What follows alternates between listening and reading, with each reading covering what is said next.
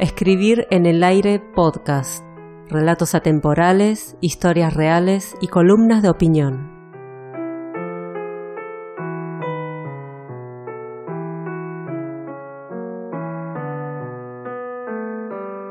Esta es Zulma. Esta es una mujer de unos cuarenta y algo, pelo corto castaño hasta rozar los hombros, ojos negros desconfiados, piel trigueña, con textura mediana, acento tucumano, manos con quemaduras de hornallas.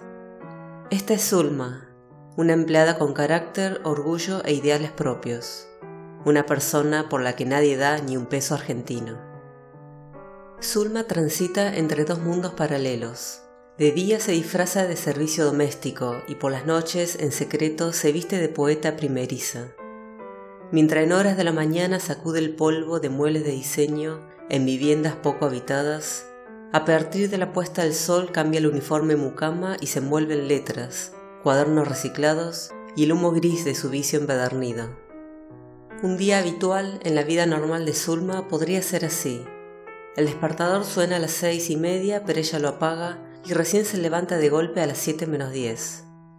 Desayuna pan de molde tostado con mermelada de durazno y una taza de leche con apenas una gota de café, o lo que se dice en idioma porteño, una lágrima.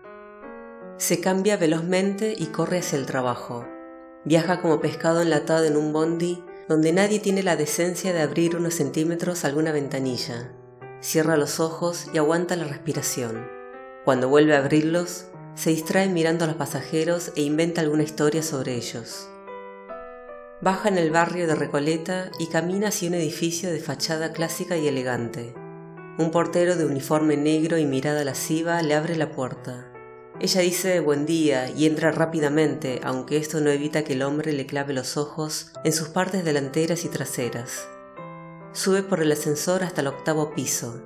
Toca timbre. Una señora de cabello rubio platinado, pómulos sobresalientes y labios demasiado carnosos para su edad la hace pasar. Luego de las indicaciones de siempre, que Zulma ya las conoce de memoria, Vuelve a cambiarse y se coloca el traje de servidumbre. Durante unas nueve horas limpiará, barrerá, cocinará, fregará, ordenará y hará otras miles de tareas sin importancia para dos personas que nunca están en casa. En algún momento de descanso y sin que los dueños se enteren, irá al cuarto de servicio, sacará un papel y un lápiz de su mochila y escribirá algunas líneas, lo primero que se le venga a la mente. Siempre miraré por la ventana, el mundo exterior al que no pertenezco, al que aborrezco y amo al mismo tiempo. Vuelvo la mirada al papel y adorno mi catarsis con adjetivos solitarios, verbos violentos, frases sin conexión, con palabras tristes, abundancia de descripciones y alguna gota derramada. Lo que a vos te altera, yo te lo desvío. Dame la escoba y borraré mis huellas de tu camino. Tus gritos y tus órdenes entran y salen de mis oídos. Me reprimís y parece más grande, como un gigante frente a un niño. Entre la ventana y mi reflejo estoy a un paso de caer al vacío, pero sigo escribiendo, alimentándome de tus obras como un perro callejero, respirando tu indiferencia habitual.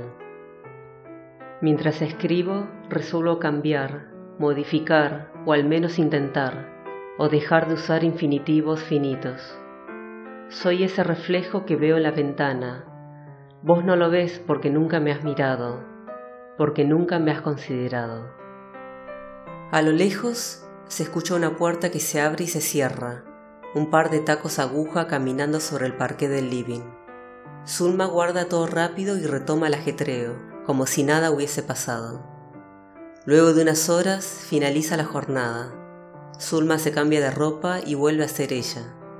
Una vez afuera, camina hacia la parada de colectivo y espera paciente. Espera que el maldito Bondi se digna pasar a horario algún día. Durante el viaje hacia el segundo trabajo, porque con uno nunca basta, lo mismo de siempre. Conversaciones superfluas, en voz alta, para que la gente oiga lo que no quiere escuchar. Zulma, cansada, Cierra los ojos y piensa que los de la ciudad se creen que se las saben todas cuando el único talento que tienen es hacernos quedar mal a todos. Cuando ellos abren la boca, el resto peca inocente de soberbio. pero por suerte en pocos minutos tiene que bajarse y no seguir pensando frases negativas que no la llevan a nada.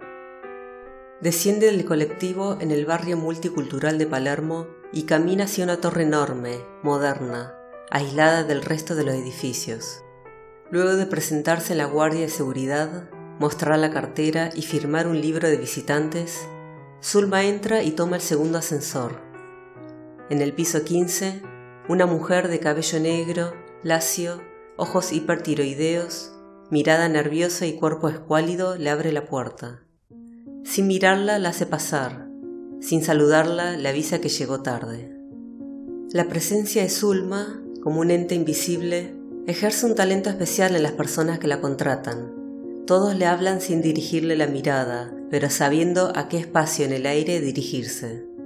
Las siguientes horas transcurrirán como las nueve anteriores, de forma metódica y con un silencio atronador en el ambiente frío, y finalizarán de la misma manera, como un trabajo aburrido, monótono y físicamente agotador, que por más que no le gustara, lo hacía bien.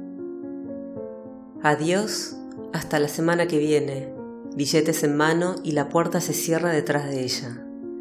Guarda el dinero en el lugar más recóndito de la cartera y baja por el ascensor. Zulma, obsesiva con la higiene, nunca fue de esconder la plata en el corpiño, como es común entre sus amigas.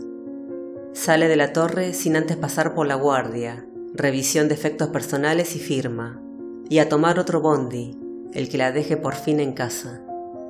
El día rutinario de Zulma podría terminar pasada la medianoche, luego de una cena frugal y los platos sin lavar en la bacha de la cocina.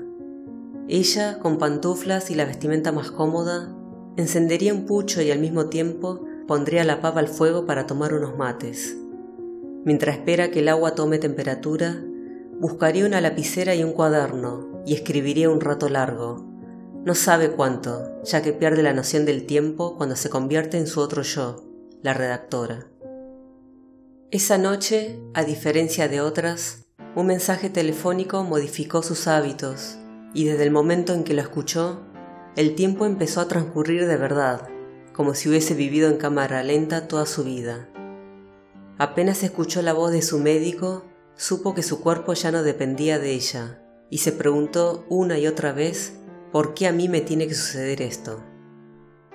Al no tener apetito, se puso a escribir, y como necesitaba tener ambas manos ocupadas, encendió un cigarrillo. Por suerte tenía un atado lleno, porque esa sería una larga noche catártica. Zulma solía utilizar su lapicera favorita de tinta negra, la que le había regalado una señora mayor de edad a la que cuidó hasta el fin de su vida, y su cuaderno de tapa dura ya descosido y remendado, pero en su estado de agitación actual se puso a escribir con el primer lápiz HB que encontró y en el papel de los resultados de su último análisis, jeroglífico que ella recién en ese momento supo interpretar.